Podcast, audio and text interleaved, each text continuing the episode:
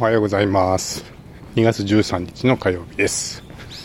今日はちょっと昨日ですね夜にご飯を食べ過ぎて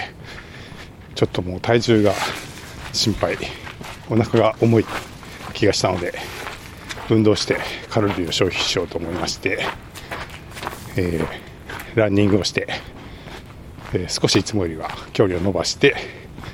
で帰ってきたところです。ランニングをしながらどんぐり FM を聞いていたらリスの話が出てきましてちょっと驚きましたね。えー、まあ成美さんの声日記の話から始まり有料課金ねご要望をいただきましたね。裏どんぐりの有料会員みたいなもので、えー、会員になった人が自分の好きな音楽アプリで配信が聞けるようにしたいっていうことでなるほどなるほどと思いながら聞いておりましたがなんか Discord に書いたら実装してくれますよとか言ってましたけどもうすでにあのキャッチ済みですので届いております。今あれは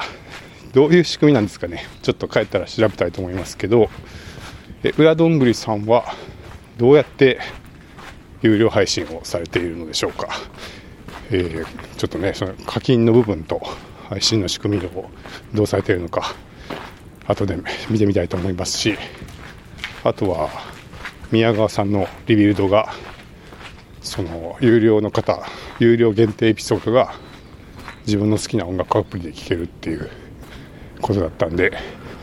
ちょっとそっちもねどうやってやってるのかなっていうのを調べてみたいなと思いますけどあれですかね、 LISTEN も今、あの、フォロー中の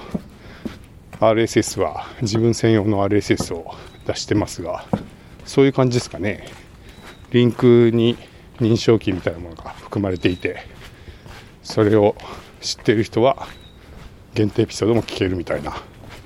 仕組みなんでしょうか。まあ、もしそうだとしたらね、フォロー中の部分でもやってますので、えー、有料の方も、まあ、認証キー付きのフィードであれば購入済みのものはアプリで聞けるみたいなのもありかもしれないですけど、まあ、りましたね。あの番組のフィードの方も、えー、フォロー中のやつをフォローしていれば聞けるようにできないかみたいなご要望がひろひろしさんから頂いてたんでそういうことなんですかね、えー、ちょっと外にいるのでいろいろ調べれないですけど、えー、後で調べてみたいなと思いますが、はい、なんかちょっと考えてみたいなって思います。えー、あと、どんぐり系で言うと、ちょうど僕も、えー、ビバンを見終わったところで、えー、夏目さんはあんまり乗り気じゃなさそうでしたけど、結構面白かったですよ。はい、昨日見終わり見終わりました。えー、そして、夏目さんが、